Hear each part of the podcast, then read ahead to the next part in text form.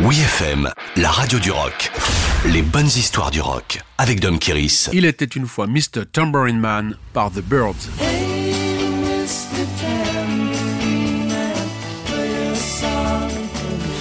Dès qu'il a commencé à jouer Mr. Tambourine Man, les Dylanologues ont cherché toutes sortes d'explications à ses fulgurances poétiques à travers la littérature, le cinéma ou un voyage sous LSD.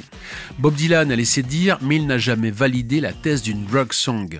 Au petit matin, le narrateur entend chanter l'homme au tambourin et décide de le suivre sur le chemin de la rédemption. Plus prosaïquement, Dylan lui-même affirme que le point de départ est Bruce Longhorn, qu'il accompagnait avec un énorme tambourin, aussi grand qu'une roue de chariot. Cette vision m'est restée gravée dans la tête. Le musicien exceptionnel qui a perdu trois doigts dans un incendie à l'âge de 12 ans a dû se réinventer une technique inédite pour jouer de la guitare.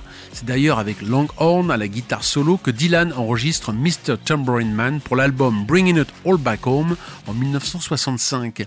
Mais plusieurs démos existent, dont une avec le chanteur folk Rambling Jack Elliott pour son éditeur Whitmark Son. C'est cette version non aboutie que The Birds, nouvellement signé chez Columbia, découvre avant tout le monde. À la première écoute, le rythme en 2-4 et les 5 minutes de texte rebutent David Crosby, sceptique pour les passages en radio.